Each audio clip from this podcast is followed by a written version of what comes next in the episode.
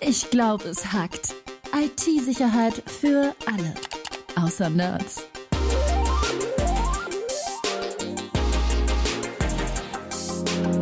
Mit Rüdiger Trost und Tobias Schrödel. Hi Tobi. Hi Rüdiger. Du, heute reden wir über eine Schnapsidee. Bitte? Eine Schnapsidee im wahrsten Sinne des Wortes. Also ich habe es fast nicht glauben können, als ich es gelesen habe, aber wir reden heute über ein Projekt, das das FBI und ein australischer Geheimdienst oder Ermittlungsbehörde ja bei einem ja, Saufgelage hatten. Also ob es ein Saufgelage ist, weiß ich gar nicht, aber die haben legale Drogen konsumiert, als sie die Idee hatten. Zwar eine ganz geniale Idee. Ich weiß, worauf du hinaus willst. Es geht um Messenger-Dienste und zwar um verschlüsselte Messenger-Dienste. So ist es. Also wir haben ja schon über Messenger gesprochen und dass da eine Ende-zu-Ende-Verschlüsselung sehr wichtig ist. Das bedeutet also, wenn ich eine Nachricht an dich schicke, dass da auf dem Weg, den die Nachricht nimmt, niemand mitlesen kann. Das ist natürlich eine, sage ich mal, Anforderung, die habe ich auch. Das möchte ich auch haben als, ja, hoffentlich nicht Krimineller. Aber wenn ich jetzt, sage ich mal, in dubiosen Geschäften stecke, dann möchte ich das natürlich noch äh, deutlich mehr haben, eine Verschlüsselung. Genau. Und eins ist vielleicht noch wichtig zu sagen: Nicht mitlesen können heißt nicht nur irgendjemand, der mitlauscht, sondern auch der Hersteller. Also wir reden hier von WhatsApp äh, in ihrem eigenen Chat. Auch die können nicht mitlesen, wenn man ähm, ja unter WhatsApp Nachrichten austauscht.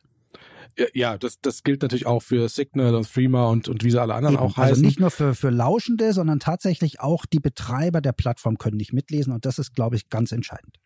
Jetzt ist natürlich der Unterschied, dass wenn jetzt eine Ermittlung gegen mich vorliegt und eine Ermittlungsbehörde an, an Facebook äh, bezüglich meinen WhatsApp-Daten herantritt, dann kriegen die ein paar Informationen. Die kriegen keine Chat-Nachrichten, weil, wie gesagt, da kann Facebook nicht reinschauen, aber die kriegen gegebenenfalls Meta-Informationen. Mit wem schreibe ich, äh, wie oft schreibe ich und äh, IP-Adressen gegebenenfalls. Also die kriegen schon ein paar Informationen. Deswegen haben die Kriminellen ein Bedürfnis, sicher zu kommunizieren, äh, ohne dass da eine Ermittlungsbehörde so einfach reinschauen kann. Und genau das hat sich eben jetzt das FBI mit anderen zunutze gemacht ich möchte noch mal einen Schritt zurückgehen. Ähm, du hast völlig recht äh, mit diesen Metadaten. Das haben wir ja auch gesehen, als in, in Belarus äh, da dieser Flieger runtergeholt wurde, um diesen Oppositionellen da rauszuholen. Ähm, da gab es ja angeblich eine Bombendrohung, die über diesen wirklich supersicheren äh, Maildienst Proton Mail geschickt wurde. Und die haben gesagt, nee, die Mail ging später raus, als es hieß. Allerdings konnten sie auch nicht reingucken. Das ist quasi dasselbe Prinzip, alles verschlüsselt, aber Metadaten, wann ging eine Mail raus, kann der Anbieter sehr wohl sagen. Und das ist tatsächlich, da hast du völlig recht, eine Sache, da wollen die Kriminellen natürlich auch nicht. Ähm, weil wenn man zum Beispiel weiß, dass, ich sage immer die Telefonnummer 123 in Kolumbien einem Drogenbaron gehört, äh, wenn ich mit dem kommuniziere, dann haben die mich natürlich auch auf der Uhr. Und das ist natürlich ganz klar, wenn ich in dem Milieu bin, dann möchte ich solche Sachen natürlich nicht wissen. Aber wie löse ich das dann? Ja, also was ist passiert? Äh, die, ja, das FBI hat sich überlegt, wir machen einfach einen eigenen Messenger. Also wir machen quasi einen FBI WhatsApp und ähm, ja verkaufen das an Kriminelle. Das ist mal die Ursprungsidee. So so einfach, so genial, würde ich mal sagen. Ja, aber das macht ja keiner, wenn man es weiß. Das heißt, die haben sich wirklich was ausgedacht, haben eine Firma gegründet. Ich glaube, in, in, nicht in Panama war es, irgendwo haben sie so, so ein Postfachadresse äh, aufgemacht. Genau. Und ja. keiner wusste, wer tatsächlich dahinter steckt. Und in Wirklichkeit waren es die Ermittlungsbehörden. Eigentlich eine, eine spannende Sache. Die Frage ist nur, ähm, das muss ja auch boomen. Also das muss ja auch unter die Leute kriegen. Ja, die haben eben da keinen, sage ich mal, viralen Effekt benutzt erstmal, sondern die haben erstmal nur ein, eine Handvoll Geräte hergestellt und haben die über V-Männer eingeschleust in, sage ich mal, kriminellen Organisationen. Und das Ding hat so gut funktioniert, also vermeintlich so gut funktioniert, dass das dann seine Fans gefunden hat. Und dann war das ähnlich wie bei wie bei Clubhouse. Äh, du konntest quasi auch so ein Gerät bekommen, so ein Krypto-Handy könntest du kriegen, musstest aber eingeladen werden von einem, äh, ja, der das schon hat. Das heißt also, du gibst es an 20 Kriminelle und äh, ja, mit wem kommunizieren die normalerweise verschlüsselt? Das sind andere Kriminelle. Und so hat sich das dann durch das Netzwerk durchge, ja, ähm, durchgezogen, bis eben ein paar hundert oder ein paar tausend von diesen Geräten unterwegs waren. Das ist eigentlich eine super Idee. Verknappung der Ressource, damit die Leute wirklich äh, scharf drauf werden. Und äh, ich habe auch gelesen, dass die am Anfang tatsächlich, äh, ich sag mal, ein paar Drogenlieferungen einfach durch haben laufen lassen, ähm, obwohl sie schon mitgehört haben. Und damit haben sie natürlich erstmal sichergestellt, dass die Verbrecher diesem Dienst getraut haben. Das ist eigentlich total spannend. Das heißt, du konntest nur Verbrecher einladen, die haben auch noch Geld bezahlt. Genau. Und in Wirklichkeit saß das FBI an der anderen Ecke und hat mitgehorcht. Wie, also eigentlich eine super Idee, aber die ist gar nicht so neu, ne? Nee, das, das gab es ja schon öfter. Also es gab da einen, einen äh, sehr bekannten Fall mit der sogenannten Krypto AG. Das war also ein Unternehmen aus der Schweiz, das so eine ja, Verschlüsselungsbox hergestellt hat. Und irgendwann, äh, genau, irgendwann ist die, äh, ist das CIA da eingestiegen, hat es natürlich keinem gesagt und hat sich da ja bemüht, die Kryptographie so ein bisschen zu schwächen, dass die CIA da schön mitlesen kann. Ja, da war der, der deutsche Geheimdienst war auch dabei. Also keine Sorge, das war jetzt nicht nur eine Sache vom, vom FBI, die Krypto AG. Ähm, da ranken sich tatsächlich Gerüchte in allen äh, Weisen drum. Die haben aber ganz tolle Geräte äh, wirklich hergestellt. Also ich kenne ein paar von, das sind ja mechanische Verschlüsselungsgeräte, die werden für ein paar tausend Euro mittlerweile auf dem Markt gehandelt. Es gibt zum Glück relativ viele, also für einen Sammler, da kann man auch mal die eine oder andere erstehen. Ähm, die kosten dann irgendwie so zwei, zweieinhalbtausend Euro. Also das geht. Das ist nicht so wie eine, wie eine NEMA oder oder also die ist ja fünfstellig und zwar deutlich und äh, so eine Enigma zum Beispiel, also unter sechsstellig geht da gar nichts, da kommst du gar nicht ran. Also äh, die Hägele-Maschinen sind schon sehr spannend, ähm, aber darum geht es gar nicht. Die haben ja eine Unterwanderung gehabt, das heißt, da konnte man auch mitlesen und das geht bei Chats ja. hoffentlich offensichtlich auch super. Und was das Besondere bei der Krypto AG ist, das, das wurde, äh, glaube ich, 25, 30 Jahre geheim gehalten, bis das mal rauskam. Ja, also jetzt bei dem, bei dem aktuellen Beispiel, diesen Anom-Chat, der da angeboten wurde, dieser Chat-Service, also dieser Messenger-Service, ähm, das haben sie nur drei Jahre durchgehalten, sage ich mal, ja, das geheim zu halten das liegt aber auch daran, dass die irgendwann zugreifen wollten. Ich meine, die hatten ja angeblich mehrere tausend äh, Leute und ich habe äh, beim Spiegel, glaube ich, war es gelesen, dass die mindestens 21 Mordfälle damit verhindert hätten, weil natürlich auch Auftragskiller da dabei waren. Ähm, und ähm, also das ist ganz klar, irgendwann musst du zugreifen. Vor allem irgendwann fällt den Leuten ja auch auf, dass da was nicht stimmt. Und ich glaube, das wollten sie nicht erst abwarten, die wollten einfach zuschlagen, solange wirklich jeder noch ähm, Vertrauen in diesen Service hat. Und das haben sie auch gemacht. Konzertiert, glaube ich, 700 Hausdurchsuchungen zeitgleich weltweit. Irre, Wahnsinn. einfach Wahnsinn. Und das muss nur die Spitze des Eisbergs sein, weil ich habe gelesen, ähm, die haben jetzt erstmal quasi nur die wichtigsten und größten festgenommen und alle anderen, die so einen Chat haben, die können jetzt ihre SIM-Karte oder die E-Mail-Adresse oder SIM-Kartennummer, was auch immer, äh, auf der Webseite von Arnum eintragen und erfahren dann, ob gegen sie ermittelt wird. Finde ich total klasse, weil dann kann man sich schon mal melden, sagen, ich war's und dann hofft man, dass man einfach zwei Jahre früher aus dem Knast darf. Das ist total abgefahren. Und um es mal wirklich für den Laien zu erklären, also stell dir vor, du bist ein Krimineller, du willst eine Bank überfallen und musst mit deinen ganzen Leuten über Brief kommunizieren. Ähm, und der, ja, der Polizist zieht sich einfach das Outfit vom Postboten an, holt die Post ab äh, und, und bringt sie zum anderen ähm, und schaut dann natürlich auf dem Weg mal rein und guckt sich den Plan genau an. Also das ist irre, dass das funktioniert. Und dieser Messenger, der hat sich in dieser Szene total verbreitet, weil gut gemacht, ähm, hat auch so den Anschein gemacht, dass die eine besondere Privatsphäre eben für das Klientel auch bereitstellen. Also die haben gesagt, wenn bei uns eine Ermittlungsbehörde anfragt und Daten möchte, was ja ganz normal ist, wenn eine, wenn eine Polizei ermittelt, dann werden, werden diese Ersuchen gestartet, um Informationen zu bekommen. Und wenn diese was bekommen, dann haben sie gesagt, erstens mal verzögern wir das. Also wir ähm, stellen dann erstmal eine Rechnung an die Ermittlungsbehörde, um sozusagen dort auf der anderen Seite nochmal so einen ja, äh, ja, Prozess loszutreten. Das dauert, das verzögert dann ein paar Tage oder ein paar Wochen und geben auch demjenigen, dessen Daten da in, in Frage sind, auch Bescheid. So, Achtung, hier hat eine Behörde nach deinen Daten gefragt. Also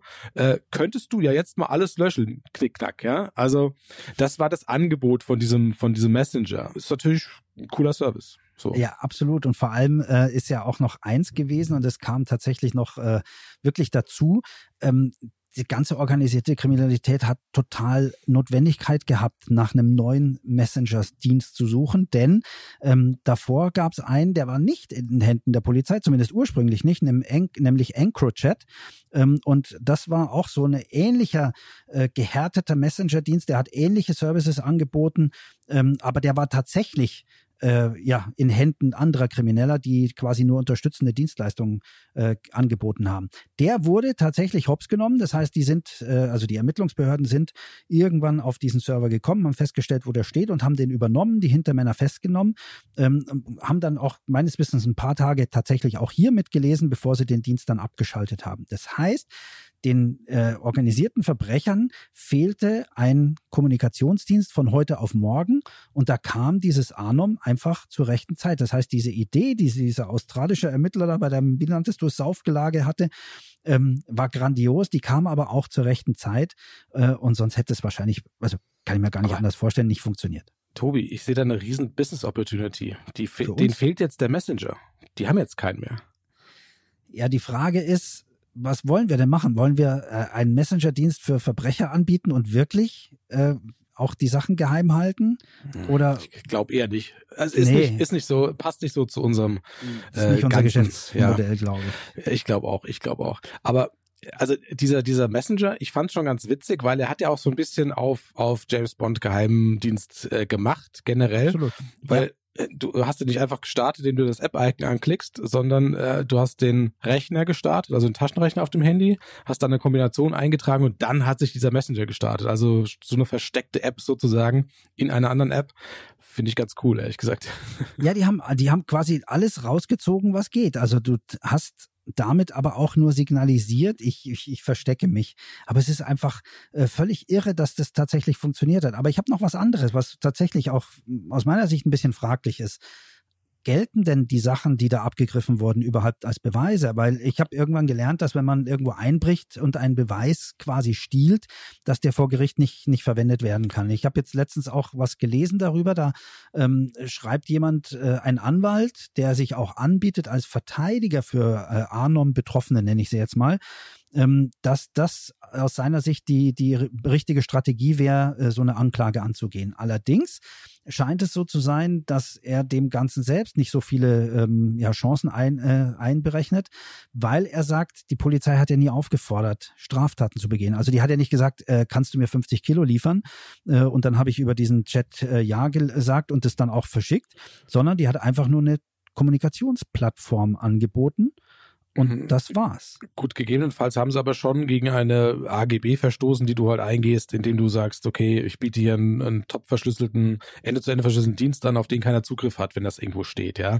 In Panama. In Panama, ja. Also natürlich äh, gibt wahrscheinlich da äh, durchaus den einen oder anderen Anwalt, der da was probiert. Ich gehe mal davon aus, dass wenn du so eine Aktion hast, die über Jahre läuft, wo du ähm, auf einen Schlag 700 ähm, Hausdurchsuchungen machst und äh, Millionen von Chats ausgewertet hast, dass du diese Frage voll geklärt hast. Also ich bin kein Anwalt, ich gehe aber davon aus, dass es alles sehr, sehr, sehr äh, fest, sage ich mal. Ich habe in, dem, in diesem Beitrag von diesem ähm, Juristen auch gelesen, also deswegen bin ich da völlig bei dir. Ich glaube, dass das funktionieren wird. Die haben auch gesagt, selbst wenn wir da hingehen mit einem Hausdurchsuchungsbefehl, der heißt, letzte Woche hat er gesagt, hier kommen fünf Kilo an und die haben wir dann auch gefunden und die dürfen wir tatsächlich nicht in der Anklage verwenden.